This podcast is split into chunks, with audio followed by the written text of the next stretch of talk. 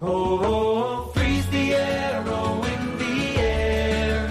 Make your mark and leave it hanging there. Oh, be the first to turn around. Take the leap to land on higher ground. Comienza en Radio María Sexto Continente con el obispo de San Sebastián, Monseñor José Ignacio Monilla. Call it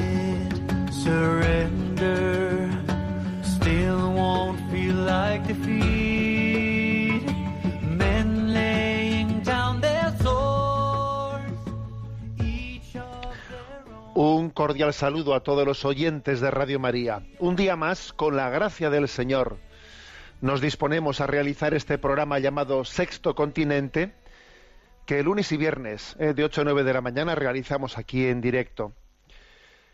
Estamos viviendo unos tiempos convulsos también en la vida política española. Eh, estamos asistiendo a un espectáculo de una gran inestabilidad, a un espectáculo en el que vemos que los propios políticos hacen también, o sea, la clase política, por un lado, por otro lado, parece que nadie se libra de ello, muestran la debilidad. Decíamos recientemente en, la secuencia de Pentecostés, mira el poder del pecado cuando no envías tu aliento. Bien, pues en estos días, y lo, y lo propongo como entradilla de este programa, he compartido en redes sociales una reflexión de Monseñor Fernando Sebastián, actualmente es obispo emérito, arzobispo emérito de Pamplona, cardenal de la Madre Iglesia, actualmente retirado, que decía él en uno de sus libros, los cristianos no somos la alternativa de la izquierda ni de la derecha, somos la alternativa de la sociedad sin Dios, que opera en la derecha y en la izquierda. Y por supuesto que en el centro también, y en otro y en todos los lugares. ¿eh? Repito la frase. Los cristianos no somos la alternativa de la izquierda ni de la derecha, somos la alternativa de la sociedad sin Dios, que opera en la derecha y en la izquierda. Y cuando vemos, cuando vemos una crisis de, de las ideologías, cuando vemos que en el fondo las ideologías tienden todas ellas a confluir en un pensamiento único y que en el fondo no es- la política se convierte en una lucha por el poder, no tanto en una confrontación de modelos distintos. Y vemos que al final en esa especie de confrontación por el poder van saliendo las miserias de unos y otros y nos damos cuenta que para poder servir, servir al bien público, al bien social, lo es importantísimo, totalmente necesario la altura moral y ética de cada uno de nosotros, estamos llamados a buscar la santidad para así poder ser instrumentos en favor del bien común, tenemos que recordarnos esto que estamos diciendo. ¿eh? Renovamos nuestra nuestra vocación de servicio al bien común en esta sociedad y para ello tenemos un compromiso ineludible que es la batalla de la propia de la propia santidad. Bueno, pues esta es la entrada de este programa que lo realizamos en este mes de mayo, un mes también importante para Radio María porque estamos en la campaña, en una de las dos campañas principales de Radio María y os animo a todos a que demos un empujón importante en esta recta final ya de la campaña del mes de mayo a Radio María, haciendo nuestra, nuestra colaboración en este gran proyecto de evangelización. Recuerdo también que es este programa de Sexto Continente tiene una interacción con vosotros a través de las cuentas de las redes sociales en Twitter y en Instagram, arroba obispo Munilla, en Facebook en con el muro que lleva mi nombre personal de José Ignacio Munilla, y decir que hay una página multimedia en ticonfío.org en la que tenéis entrelazado todo, ¿eh? todos los recursos pues que, que se, que se han ido generando tanto en estos programas como en otras eh, pues en otras iniciativas que hemos ido teniendo en ticonfío.org y los programas anteriores de Sexto Continente los tenéis pues en el podcast de Radio María y también en el canal de iVox eh, que se llama Sexto Sexto Continente. Y recuerdo también pues que hay una cuenta de correo electrónico sextocontinente arroba radiomaria.es a la que podéis hacer llegar pues vuestras vuestras aportaciones, vuestras preguntas e intentaremos también hoy reservar pues un, espacio para ello. Pero de qué tema eh, quiero hablar en primer lugar. recordaréis que, mm, que en el programa anterior hice una referencia al tema de la eutanasia, pues por el hecho de que se ha introducido en el Parlamento en el Parlamento español, en el Congreso de los Diputados, pues una, un proyecto no de ley para, para hacer posible la legalización de la eutanasia en España. No sé qué recorrido puede tener pues con un mapa político tan, digamos, fracturado, enfrentado, etcétera, ¿no? Pero allí obviamente yo hablé de principios, hablé de principios, pero ocurre una cosa, fijaros, que los principios, las ideas, se pueden poner en discusión, pero las experiencias no. Por eso es muy importante dar testimonio ante el mundo con experiencias, no solo con eh, proclamación de principios. Eh, repito, los principios se pueden poner en discusión y de hecho vemos como no se aceptan y se rebaten y, eh, y casi a veces se, se convierten en una especie de, refugio de, gente que le gusta discutir. Si yo digo esto, pues te digo lo contrario lo retuerzo. Mira, sí, pero las experiencias no. Las experiencias no se pueden poner en discusión, porque es una experiencia. Porque te estoy hablando de mi vida. Esto ha acontecido en mi vida. Bueno, ¿por qué os digo esto? Os digo esto porque en el, domingo pasado, eh, en un programa de la Sexta, que se llama mm, Chester, un programa en el que suele haber pues, invitados, etcétera, tuvo lugar ahí una confrontación de experiencias que fue, que fue maravillosa, fue maravillosa. Había sido invitado por, por Chester mm, Andrés Averasturi, Andrés Averasturi que mm, algunos lo sabéis, sé que aquí lo mentamos en alguna ocasión, Andrés Averasturi tiene un hijo con parálisis cerebral y él pues tiene una crisis una crisis interior fuerte de cómo llevar a, ¿eh? de cómo llevar y cómo y qué sentido buscarle no al hecho de, de, tener un hijo con, con, parálisis cerebral y él ha publicado un libro eh, titulado cómo explicarte el mundo Cris que así se llama su hijo no Cris entonces, bueno, pues él además eh, ha manifestado públicamente a varias ocasiones que no, que no puede entender, ¿no? Que no puede creer en, un Dios que permite tanto sufrimiento. ¿Mm? También ha manifestado pues, que, él, que él entiende la eutanasia y que entiende que también en alguna ocasión eh, que, que, a su hijo pues, eh, ha estado en una inminente situación de poder fallecer, pues que, entiende que igual eh, que se cuestiona si han hecho bien, ¿no? En permitir sacarle de esa situación crítica y no haberle dejado eh, morir o haberle dejado que sencillamente ese momento crítico se lo llevase en una aplicación suave de la eutanasia, entre comillas, ¿no? Bueno, entonces eh, es un hombre que tiene esa lucha interior, ¿eh? esa lucha interior de cómo, cómo encajar, cómo entender, ¿no? Y, y fue entrevistado, pues en primer lugar, por Chester, él, manifestaba su sufrimiento, etcétera, ese no entender, decía, bueno, yo no sé si mi hijo me, me ama, no me ama, quiero creerlo, quiero creerlo, yo sí que le amo, pero al mismo tiempo no puedo entender, eh, para mí la vida no tiene sentido con este nivel de limitaciones, etcétera, etcétera. Bueno, eh, resumo seguro que de una manera pues muy torpe por mi parte, cuál era su posición, ¿no? Obviamente también la del hombre que tenía una experiencia, ojo, es una experiencia, ¿no? Y entonces, bueno, pues allí la providencia quiso, ¿no? Que fuese invitado, invitado a aquel programa, pues José, José Manuel Roas, ¿no? O Roas. José Manuel Roas, pues es un padre de familia que también tiene otro hijo, pues con unas circunstancias muy parecidas, ¿no? Al hijo de Andrés Averasturi, que se llama Pablo, que también tiene parálisis cerebral y, y un síndrome de West.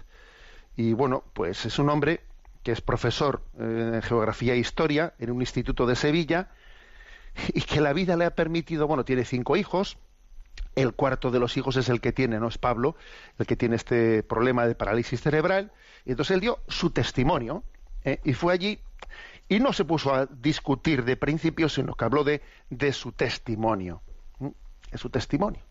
Entonces, claro, es que, como digo, las ideas se podrán discutir, pero es que los testimonios los testimonios no. Entonces os voy a invitar a escucharlo, porque son ocho minutitos, lo voy a poner. Vais a escuchar la voz de José Manuel Roas y delante de él tiene a Andrés Averasturi y, al lado de él al pues al presentador del programa, ¿no? A Chester. Resulta que este hombre, José Manuel Roas, pues ha sido bueno, pues ha llevado adelante pues algo verdaderamente encomiable, como es que se ha convertido en una especie de padre coraje que lleva a Pablo, le lleva incluso a correr a maratones, han hecho ya bastantes maratones, han corrido el maratón su hijo en silla de ruedas y su padre por detrás empujando el, maratón hasta en Nueva York. Y bueno, pues es que el hombre allá por donde va proclama, mi hijo es un ángel que Dios me ha regalado ¿eh? para el bien de la familia, yo le pondré los pies para correr el maratón, pero él pone el corazón. Yo le, dijo, yo le presto los pies y él nos presta el corazón. Y claro, es una historia, una historia conmovedora, ¿no? Que allí que allí hizo, fijaros en qué programa, ¿eh? en qué cadena televisiva, en qué contexto social en España, ¿no? Eh, fijaros, o sea, es que fue un testimoniazo, testimoniazo que, que Dios eh, le haya llevado, ¿no? A esta familia, porque también ahí está detrás, pues la esposa de José Manuel, ¿no?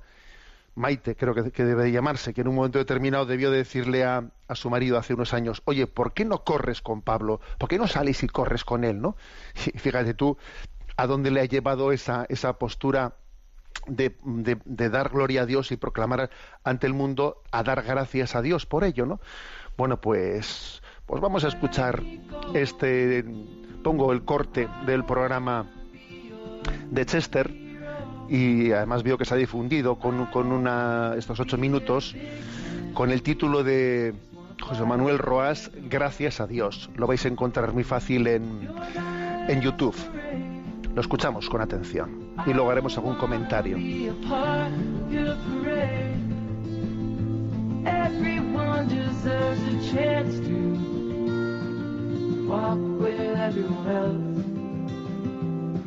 While holding down a job to keep my girl around. Buenas noches, Risto. Buenas noches, Andrés. Creo que tenemos te he estado escuchando algunas cosas en común. Creo que entendemos de sufrimiento, de batallas. Tenemos un hijo con discapacidad severa, los dos. Creo que compartimos también una pasión por él, indudablemente. Pablo, bueno, en la foto se ve muy bien, parece un algodón de azúcar. No quiero transmitirte esa imagen absoluta para nada. Pablo, como yo le dije a, a la familia en cuanto nació, pues era aquel que ni hablaba ni iba a hablar nunca, ni caminaría ni iba a caminar nunca. Y la historia nos ha dado la razón. Duerme con Maite y conmigo, con mi mujer y conmigo, duerme en medio. Porque necesita que le ayudemos a dar la vuelta por la noche para continuar durmiendo. Esta cosa que todos hacemos con una naturalidad enorme. Ese es Pablo. Cuando tienes un Cris, tienes un Pablo, hablar de sufrimiento, de sufrimiento es una obviedad, ¿no? Todo lo que digamos, bueno, pues lo podemos añadir lo que queramos, ¿cierto? El escándalo de los sufrimientos de los inocentes. ¿Quién no es capaz de entenderlo? ¿No? Porque yo creo que si alguien no lo entiende, es alguien muy, muy injusto. De verdad. has encontrado una respuesta al sufrimiento? Me la he encontrado en lo práctico. Yo no sabría dar una respuesta teológica de quién es Dios. No la sabría, de verdad no la sé. Pero voy a resumir de forma imposible en tres momentos nuestra historia, ¿no? En tres momentos. 1987, octubre, acaba de terminar magisterio. Oposición, educación especial. Primer tema, autismo. A saco, 15 horas todos los días. Segundo tema, ahora te digo cuál estaba preparando. Estoy desayunando la escena, colacao, tostada y el libro, este libro. Y hay un momento en que me entra pánico. Fue así. Y textualmente lo dije. Me quedé en stand-by mirando al frente y Dios mío, esto no será una broma, ¿no? Esto no será que me estás preparando para tener un hijo así. Me dio tanto, tanto, tanto miedo que dejé de preparar la oposición en ese mismo momento. El tema era parálisis cerebral, recomendaban este libro. Ese soy un cobarde. ¿Por qué? Miedo, miedo porque de pensar, solo de pensar que eso fuera una señal de que me iba a tocar algo así, yo tenía claro que eso, yo con eso no podía. De esta vida me desemborro. Segundo momento, yo lo llamo, por sintetizarlo, el imposible. Nace Pablo, 2 de septiembre de 1998. Cuando vas a tener la mayor de las alegrías y te encuentras a Pablo, y yo lo tuve claro desde el primer momento, yo tenía claro que era imposible. Para Maite y para mí al menos. Yo miraba a mi alrededor, veía matrimonios de amigos nuestros y decía, mucho más capaz que nosotros, mucho más, mucho más. Antonio, José Antonio, Agustín. Y nosotros. Esto es imposible, Dios mío, imposible, pero imposible no es una metáfora, es una realidad. Yo creo que me entiendes perfectamente. Tercer momento, ha habido un arco de tiempo. Y lo imposible se ha hecho posible. No sé explicarte muy bien por qué. Pero yo el sufrimiento y la felicidad van unidos. Yo ahora mismo los momentos más felices con mayúsculas de verdad, de lo único que puedo hablar con mayúsculas en mi vida, tienen como acompañante a Pablo. A Pablo, no hay otros momentos, son momentos sublimes. El ver que lo imposible se ha hecho posible, el ver después de tantas noches sin dormir, no lo vamos a reiterar, ya la sabemos, de operación, de neumonía, de convulsiones, y que sin embargo en medio de esa realidad, en medio de la cobardía nuestra ya salido, la sonrisa y el dar gracias, yo no me lo puedo creer. Yo llamo que Dios es esta fuerza en la debilidad. Este regalo que nos ha hecho ya último, ¿no? Porque esto es un milagro. Pueda disfrutar conmigo haciendo una cosa, pero si un padre no quiere, ¿qué, qué, qué más puede querer? ¿Qué más se puede? Cuando yo lo veo en carrera, en ese momento, en el que yo lo acompaño, en primera línea, y lo veo reírse, no solo yo, cualquiera sabe que tiene delante a la persona más feliz del mundo. Ostras, y yo tengo el privilegio de estar allí viéndolo y soy su padre. Cuando tú lo coges y ves a una persona, ves, como tú has dicho, yo en mis líos, en mis historias, en mis fantasías, estás todo el día sin echarle cuenta. Pero llegas por la noche, lo coges de la colchoneta, lo llevas a la cama y en ese momento en que él me tendría que decir, ahora me dejas, te devuelve una sonrisa, esa sonrisa, y una mirada y dice, yo quiero ser como tú. No quiero que tú seas como yo. Yo quiero ser como tú. Porque yo, tú tienes todo lo que yo aspiro. Esa sinceridad, ese amor, esa capacidad de no tenerme en cuenta los desaires que te hago, que son mucho más de los que pensamos. Viendo esta vida así, yo me sorprende decirte esto. Me siento un privilegiado. Un privilegiado de la vida. Es que si dijera otra cosa sería un mentiroso. ¿Quién es Dios para mí? Pues este que ha actuado en nuestra debilidad. Porque yo soy el cobarde que por un solo pensamiento, por un pensamiento, abandoné esta posición. Y por esta vida, pues realmente damos gracias a Dios todos los días.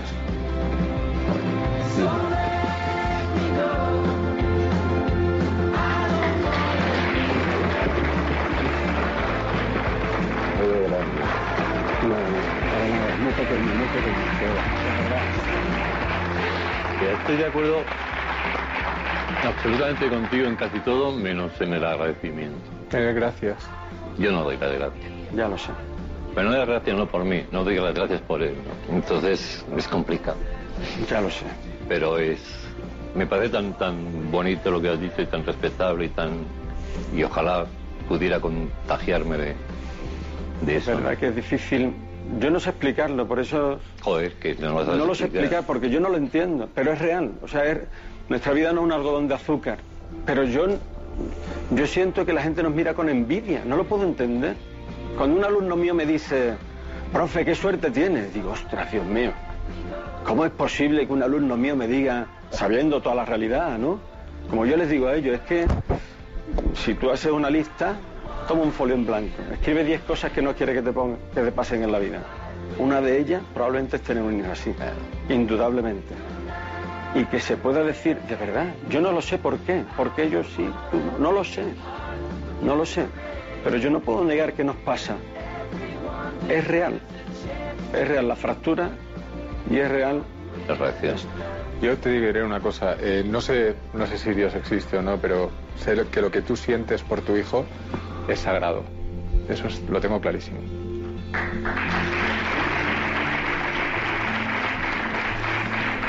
Muchísimas gracias. Gracias.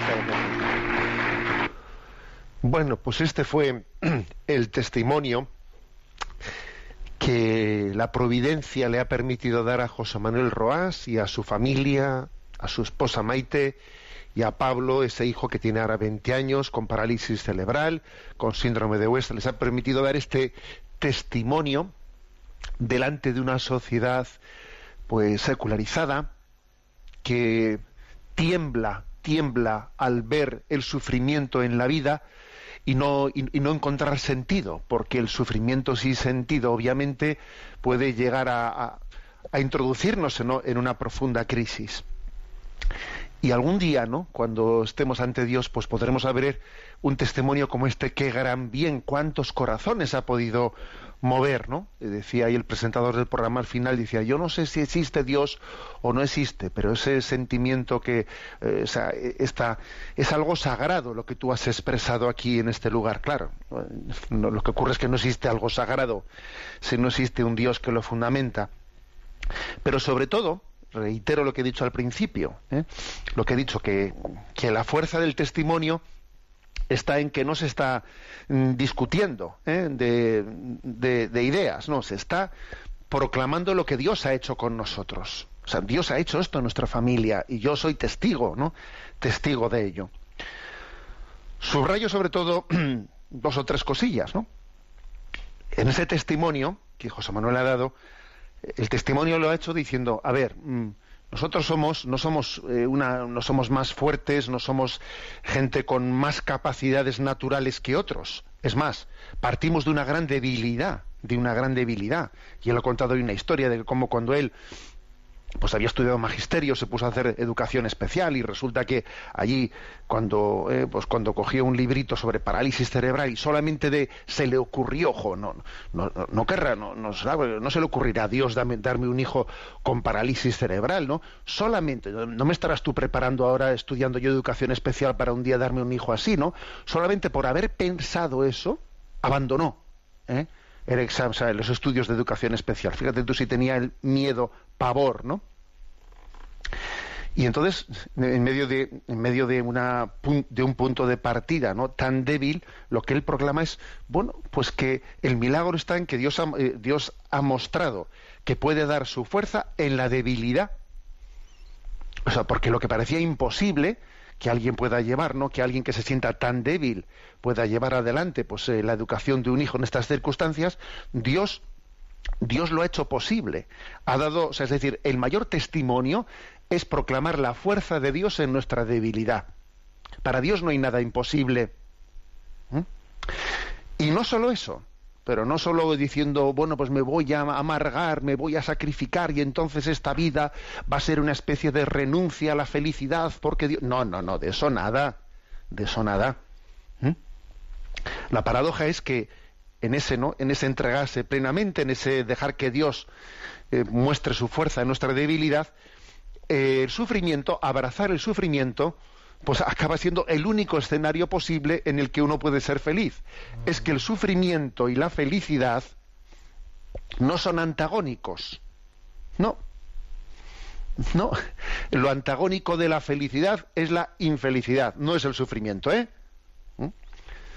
Y hay mucha gente que teóricamente, sin tener motivos externos de sufrimiento, eh, no es ni remotamente feliz, sino está absolutamente amargada. Y lo que él dice, mira, yo he observado que aquí hay una paradoja. Cuando uno deja a Dios que actúe, ¿no? En su debilidad se da cuenta y abraza el sufrimiento, se da cuenta de que sufrimiento y felicidad son, son la alianza que Jesucristo ha establecido. Sí, la alianza que Jesucristo ha establecido. Entonces él dice, mira, yo no, no soy capaz de explicarte esto teológicamente. Yo solo sé que doy gracias a Dios, porque veo como Dios nos ha elegido y Dios ha conjugado a nuestra familia.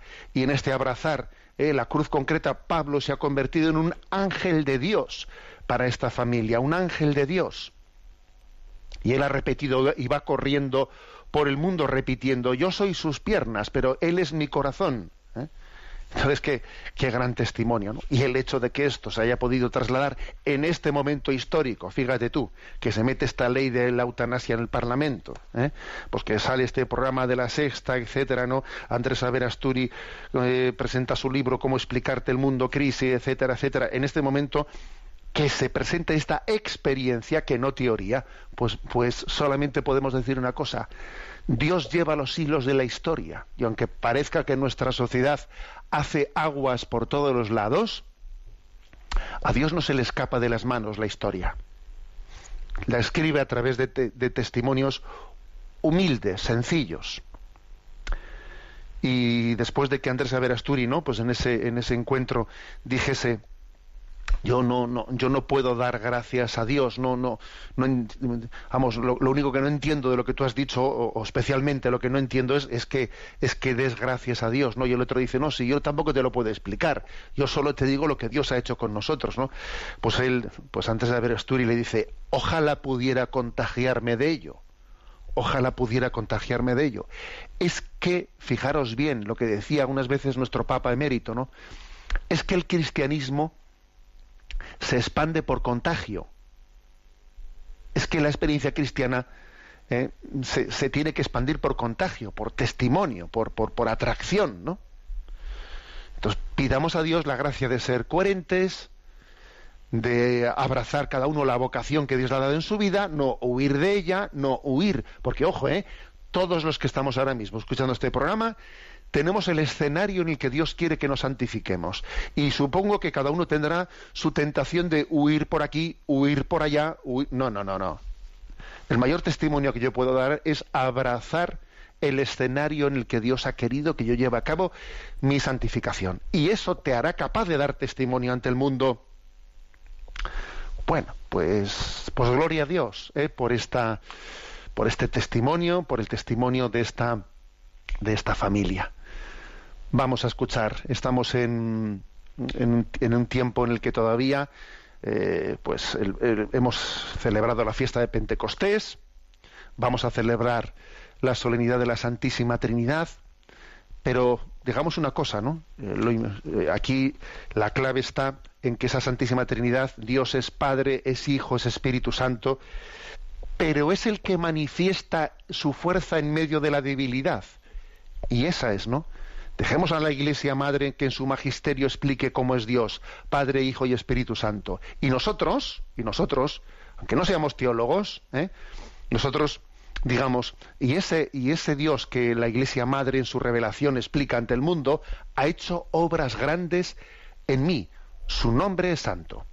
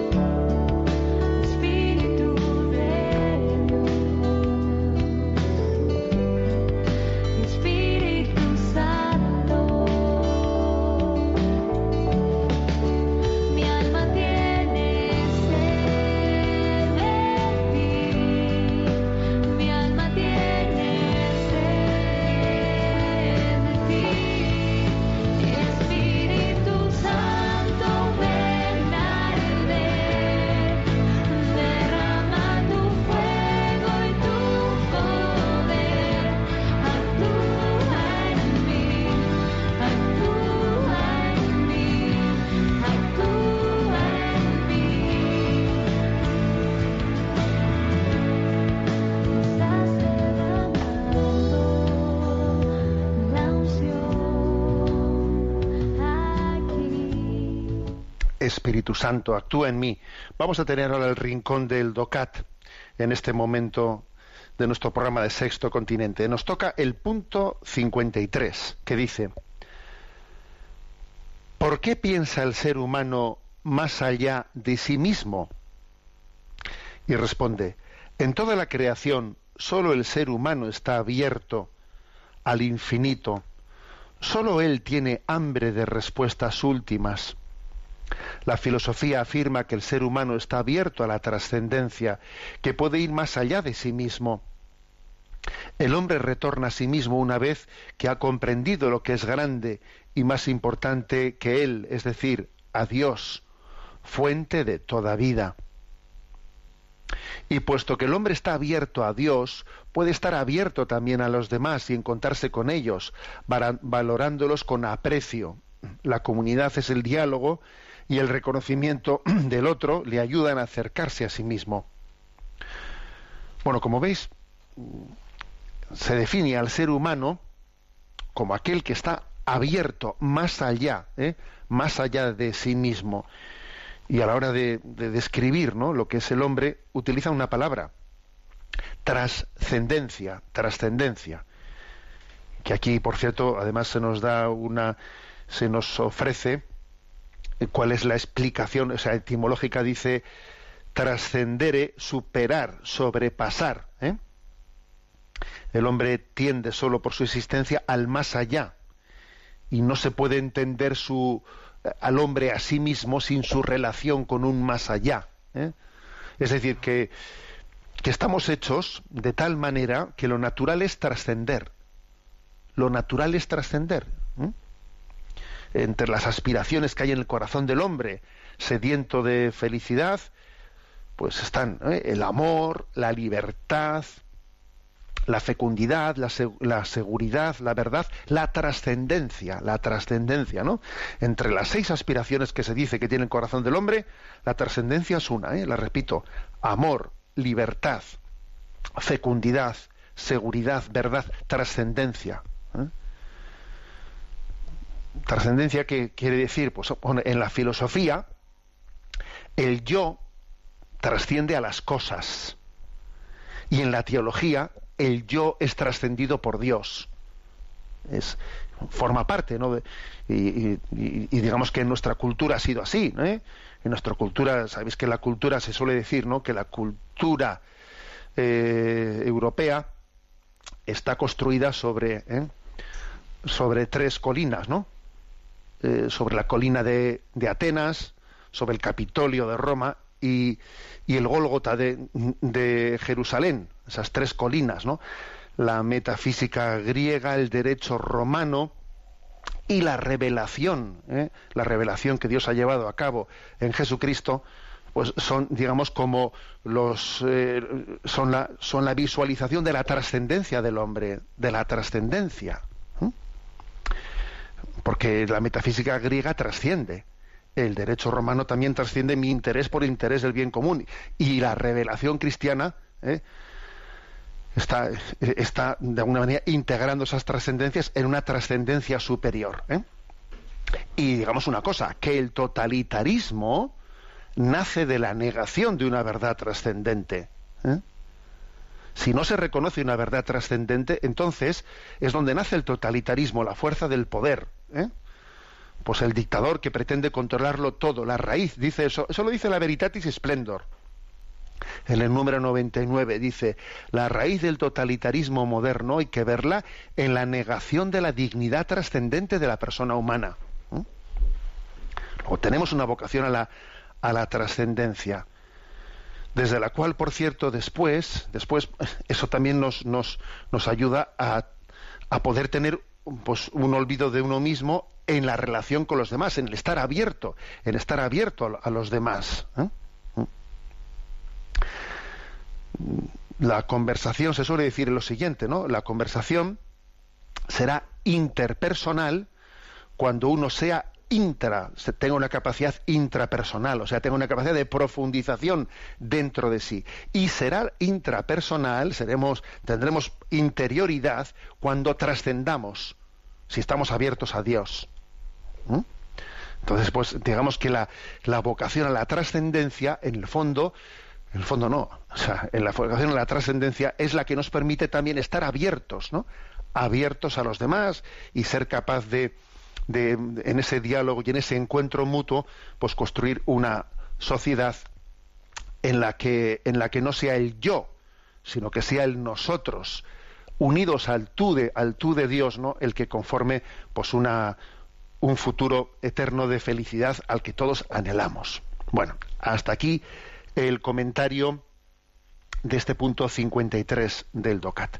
Como decía al principio del programa, nuestro sexto continente tiene un correo electrónico al que podéis hacer, al que podéis presentar vuestras eh, preguntas y bueno, pues hoy hemos elegido vamos a tenemos, tenemos hoy 20 o 25 minutos pues para poder responder a las preguntas que tenemos ahí pendientes de respuesta en sextocontinente arroba radiomaria.es. Ya Cristina, que está en la emisora, le pedimos que nos las vaya presentando. Buenos días, Cristina. Muy buenos días, monseñor. Adelante. La primera es de Marcos Villanueva. Dice, con respecto a un mensaje enviado a las redes. Hola, mi concepto de alma no armoniza con la idea de que el Espíritu Santo sea el alma de mi alma. Agradecería una explicación. Bueno, en torno a Pentecostés, entre, las, entre los mensajes que envié a las redes sociales, uno era ese, ¿no? Y decía, el Espíritu Santo es el alma de mi alma. Así de sencillito. El Espíritu Santo es el alma de mi alma. Entonces, a ver, pregunta Marcos, bueno, no entiendo yo eso, no me encaja. Vamos a ver, cuando eh, hay que distinguir igual un poco lo que es la antropología filosófica y la antropología teológica, ¿no? Eh, esta afirmación de decir que el Espíritu Santo es alma de mi alma está más hecha la antropología teológica que en la antropología filosófica. En la antropología filosófica, bueno, pues digamos que el hombre está compuesto de cuerpo y alma. ¿Mm? Es una unidad sustancial, pero que está compuesta de una, no un dualismo, pero sí una dualidad de cuerpo y alma. ¿Mm? Ahora, ¿qué ocurre? Que, pues que eh, nuestro ser ha sido herido por el pecado. Y el que nos creó como cuerpo y alma ha venido a rescatarnos, ha venido a redimirnos. Igual que existe, fijaros en el Génesis, esa imagen, ¿no? En la que Dios formó el cuerpo de Adán del barro de la tierra y sopló sobre su, nariz un aliento de vida, que es una imagen muy, muy hermosa ¿no? en el libro del Génesis para expresar cómo el hombre es cuerpo y alma, pues el mismo que sopló sobre aquel barro, sobre, sobre, aquel cuerpo y le infundió el alma, él mismo es ahora, ese Jesús, el que viene y sopla sobre nosotros y dice, recibid el Espíritu Santo, sopló sobre ellos y les dijo, recibid el Espíritu Santo. Es decir, porque sabe que fuimos creados a imagen y semejanza de Dios, cuerpo y alma, pero estamos heridos, necesitamos la redención, el pecado, el pecado ha herido nuestra dignidad y entonces tiene que venir el Espíritu Santo a restañar, a restaurar, a redimir nuestra alma herida y cuerpo herido también, por supuesto, cuerpo y alma herido. Entonces decir que el Espíritu Santo es el alma de mi alma es como decir el que me ha rescatado, el que me ha redimido, el que ha restaurado la dignidad, ¿no? Primera la que Dios me había creado e incluso me ha elevado, ¿no? A, esa plena intimidad de Dios. Así entiendo yo la expresión. Es como el segundo aliento de Dios. Primero sopló en el libro del Génesis sobre, sobre Adán y le dio un aliento de vida, pero luego Jesús vuelve a soplar el Espíritu Santo. ¿eh? Nos da nos, nos, da esa gracia de la redención que supera la gracia de la creación. La redención es todavía una gracia superior, ¿no? Espíritu Santo es el alma de mi alma. Adelante con la siguiente consulta. Un oyente llamado Alejandro nos plantea, tengo 27 años y soy profesor de filosofía en un colegio de Madrid. Además de la carrera de filosofía, soy diplomado en ciencias religiosas por la Universidad Eclesiástica San Damaso. En primer lugar, quiero darle las gracias por su ministerio. Me gustaría preguntarle muchas cosas, pero les pondré dos dudas a la hora de comprender dos cuestiones esenciales de la fe.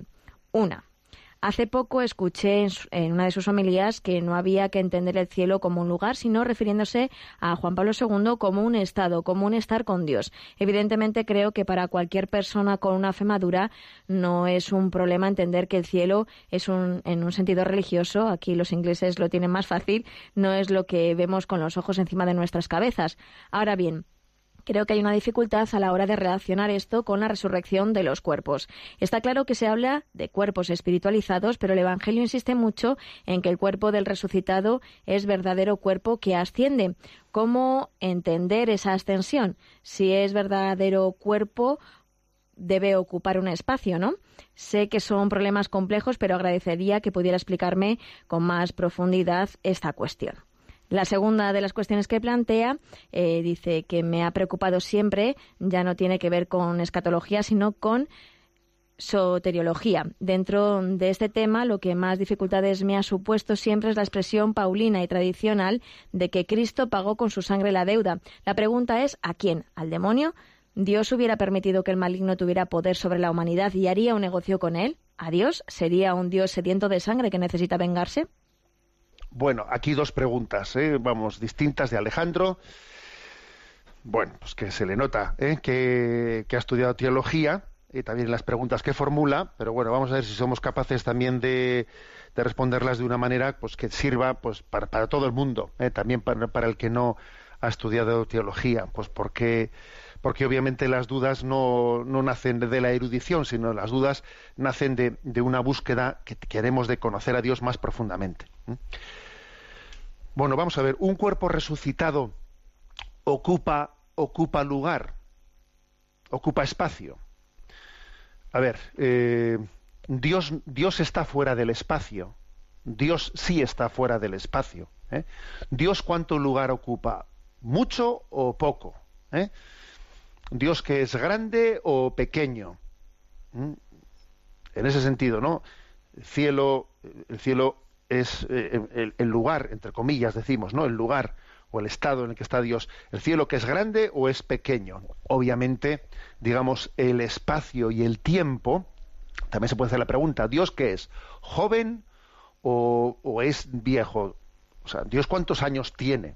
Bien, tanto las preguntas por el espacio como las preguntas por el tiempo son preguntas que, claro, que, tienen un problema y es que están formuladas por nosotros que estamos en el espacio y en el tiempo. Pero es que Dios está fuera del espacio y el tiempo. Dios ha creado el espacio y el tiempo como coordenadas en las que nosotros vivimos.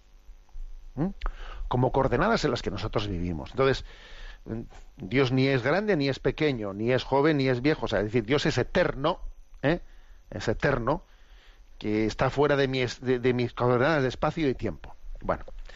Eh, y nosotros, cuando, cuando entramos en la eternidad, en la eternidad, eh, estamos también fuera de las coordenadas de espacio y tiempo. Bueno, pues este es un misterio que, que la teología, que la teología ha, ha, intentado estudiar, que es un, es un, un misterio. Y obviamente la, el tipo de eternidad que tiene Dios, ¿eh? Eh, no solamente, solamente es de Dios, no es de las criaturas. Las criaturas, incluso aunque estamos más allá en el otro mundo, de alguna manera, de alguna manera, eh, es, tenemos eh, alguna condición espacial y temporal, de alguna manera, pero no como en esta vida, no como en esta vida. Es decir, el, la, lo que es la vida eterna, no podemos pensar en categorías de esta vida. Entonces, el, la teología tradicional habló del Evo, de, que era lo que será el tiempo para nosotros en la otra vida. Nuestro Papa emérito, cuando escribió sus libros de escatología, habló de un tiempo antropológico, no un tiempo eh, como nosotros aquí lo medimos. Es un misterio, ¿eh? es un misterio. Eh, eso es lo que, lo, que, lo que nos aproximamos a entender ¿no? sobre el más allá. Ahora, lo que hay que decir es que Dios, Dios sí está fuera totalmente del espacio y del tiempo. Dios es absolutamente eterno, ¿no? Entonces, nosotros participamos de su eternidad. Decir, por lo tanto, que el cielo, pero esto es, la, esto es ahora viene la explicación que yo quise dar, ¿no? En esa homilía y también en alguna ocasión en este programa ya la he dado. El cielo no está tanto eh, no es tanto un lugar. El cielo es estar con Dios. El cielo es estar con Dios. El cielo no consiste eh, será un sitio en el que habrá pues unos ríos, unas plantas así, ¿no? Como los testigos de Jehová que nos cuando nos presentan uno de sus uno de sus folletos, pues lo que hacen es vestir el cielo de ¿eh? de una serie de ajardinados como si no, a ver un momento, el cielo el cielo es estar con Dios, el cielo es hacer de Dios nuestra heredad. Es que el cielo estuvo en la cueva de Belén, donde estaba Dios. Ese era el cielo. El cielo está allí donde está Dios está el cielo. No está en el sitio, no está en las paredes, está en la compañía. O sea, el cielo está en la compañía. ¿eh? ¿Con, quién estoy yo? ¿Eh? Bueno, a eso, ¿eh? eso es, digamos, la afirmación clave que, clave que quiero que, que, yo quería hacer en ese momento. La segunda de las preguntas que, que plantea que plantea nuestro amigo Alejandro es la siguiente. Hay una expresión en las cartas de San Pablo que dice, ¿no? Que Jesucristo pagó sangre, con su sangre, pagó la deuda de Adán. Entonces, claro, plantea él, a ver, ¿y esta deuda? ¿Eso cómo se entiende eso de pagar la deuda? ¿Se la pagó el demonio? No, hombre, eso en absoluto. No se puede entender como el que le pagó al demonio una deuda. ¿Se la pagó a Dios? Sí, se puede decir se la pagó a Dios, pero hay que entender eso bien, porque, a ver, cuando se dice que, que con su sangre derramada en la cruz pagó la deuda que nuestro pecado tenía pendiente de pagar, a ver, no se trata, esto hay que entenderlo, hay que entenderlo más en términos, perdón, con perdón de la palabra, luego intentaré un poco, ¿no? Pues decirlo de otra manera más sencilla, no, más en términos, hay que entender esto en términos más ontológicos, que no en términos jurídicos o vindicativos. ¿eh? A ver qué quiere decir con esto. Quiere decir que es que, es que nuestro pecado, nuestro pecado lo que ha hecho ha sido, eh, ha infligido una, una herida a lo que es la justicia y la santidad. ¿eh? Por lo tanto, todo, todo pecado consiste en haber agredido lo que es la justicia y la santidad. Y tiene que ser reparado. Pero tiene que ser reparado no porque no porque porque nosotros lo entendemos todo así, ¿no? No porque eh, le hayamos ofendido las malas cosquillas de Dios y entonces él quiere un poco resarcirse y tenemos que pagárselo a él. No, no es eso. Es que hay un orden objetivo, un orden objetivo que, que tiene que ser restaurado. O sea, no se trata de una especie de voluntad de Dios, ¿eh? voluntad de Dios arbitraria, caprichosa, no, sino se trata de que la voluntad de Dios no puede de otra manera que estar unida al respeto del mismo orden de justicia del mundo. A ver, pongo un ejemplo para que eso se entienda. Cuando alguien va, después de la muerte, va al purgatorio, o va al cielo, o va al infierno, ¿no? Que Dios tenga misericordia de nosotros, ¿no?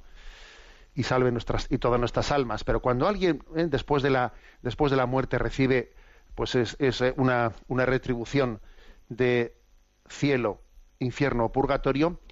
¿Esto por qué es?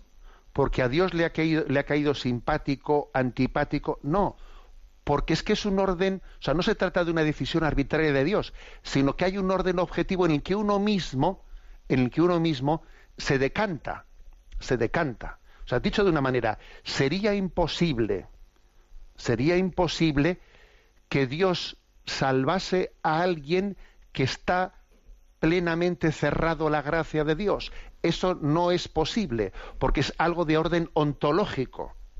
Es como si le pidiésemos a Dios que hiciese, eh, que hiciese cuadrado un círculo. No, un círculo no puede ser cuadrado. Eh, no, a es que es contrario a su, propio ser. A su propio ser. Entonces, a eso, a eso se refiere cuando se dice que cuando se dice pagó la deuda de Adán, sí, se en el fondo está restaurando un orden de justicia que había sido, ¿no? que había sido quebrado y por la misericordia de Dios ¿eh?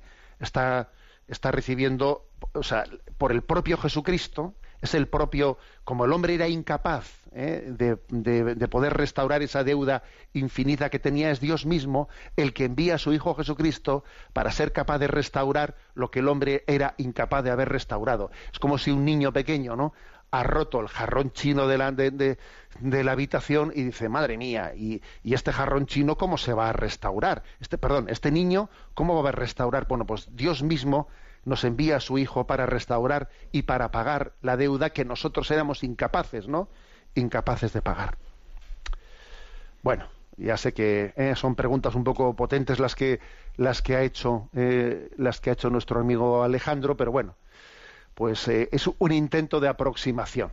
Adelante con la siguiente pregunta.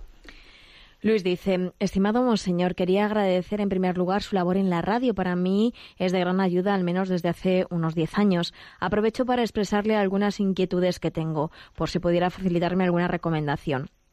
En primer lugar, para mí la existencia de Dios está fuera de toda duda.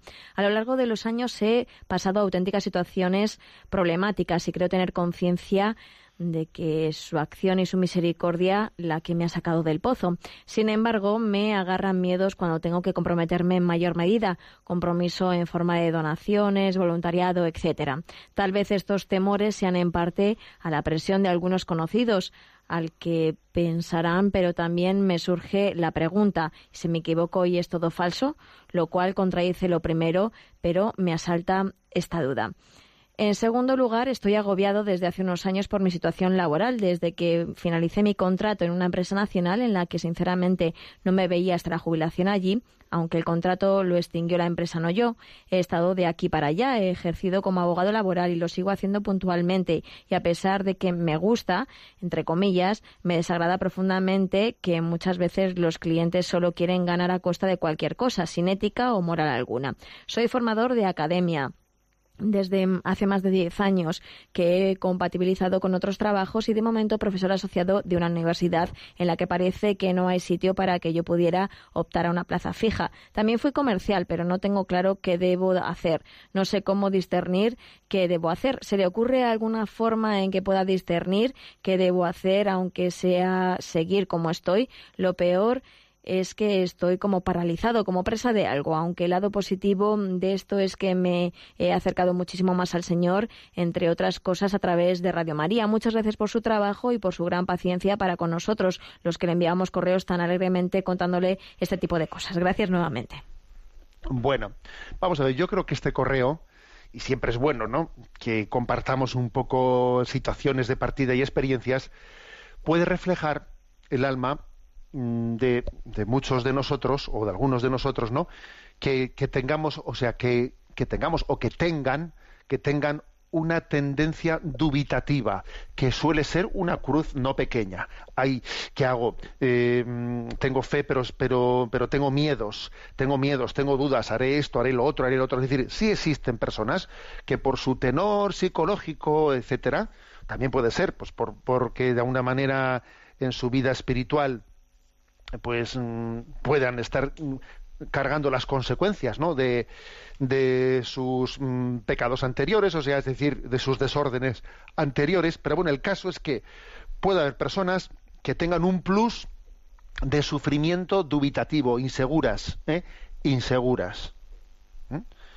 Que en principio yo creo que sí que, sí que es algo que, que puede ser mortificante. ¿eh? Mortificante. Entonces, yo cons- consejo, a- ya vais a decir sí, ¿a qué dice? Sí, lo voy a decir, sí. Acompañamiento espiritual. Ya sé que esto lo repito hasta la saciedad. Acompañamiento espiritual. Necesitamos ser acompañados. Pero fíjate una cosa, ¿no? No acompañados en el, en el sentido de que voy a tener un director espiritual al que le voy a freír a preguntas y, va, y, va, y voy a, va a tener que ser él el que decida por mí en un montón de cosas. No, porque las decisiones las tiene que ir tomando uno en la vida uno en la vida. El acompañante espiritual lo que tendrá que hacer es ayudarte a quitarte tus miedos, ¿eh? a que vayas, eh, a que vayas sintiendo pues cómo el Espíritu Santo te va acompañando y te va a tomar y te va llevando a tomar decisiones. Ojo, que incluso aunque uno cometa errores en la vida, cometa errores, también eh, pues de, un error cometido eh, habiendo intentado actuar correctamente, también es pedagógico. También es pedagógico. ¿eh? si he cometido un error, pero yo he actuado en conciencia con una búsqueda sincera de la voluntad de Dios y si y si veo que es un error ya rectificaré, etcétera, y no me asusta, no me asusta el poder equivocarme cuando he intentado hacerlo con rectitud de conciencia, eso también es sanador de nuestros miedos. Eso es sanador, ¿eh? porque errar es de humanos y rectificar es de sabios.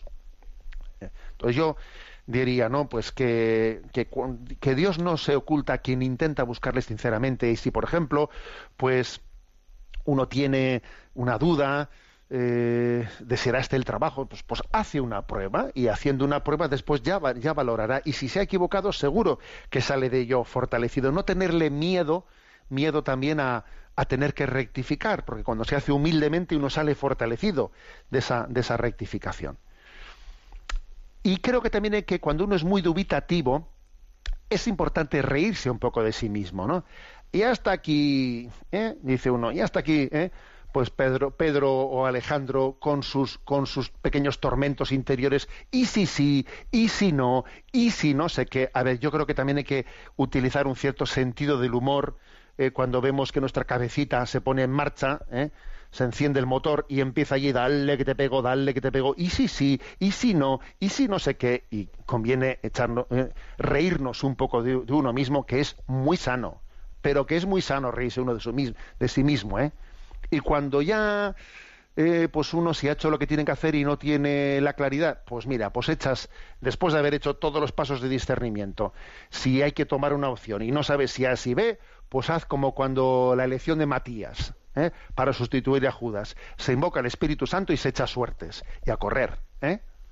O sea que creo que hay que superar ¿no? esos bloqueos, esos bloqueos de dudas interiores y de miedos.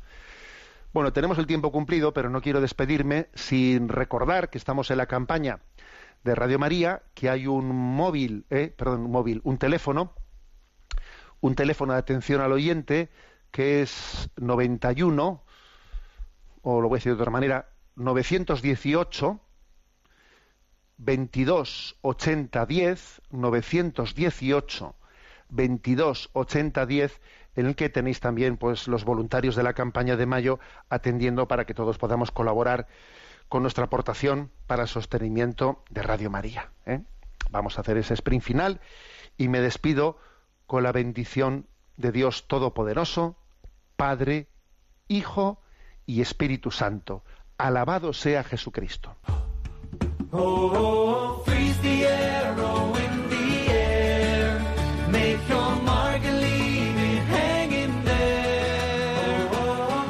Han escuchado en Radio María Sexto Continente, un programa dirigido por el obispo de San Sebastián, Monseñor José Ignacio Monilla.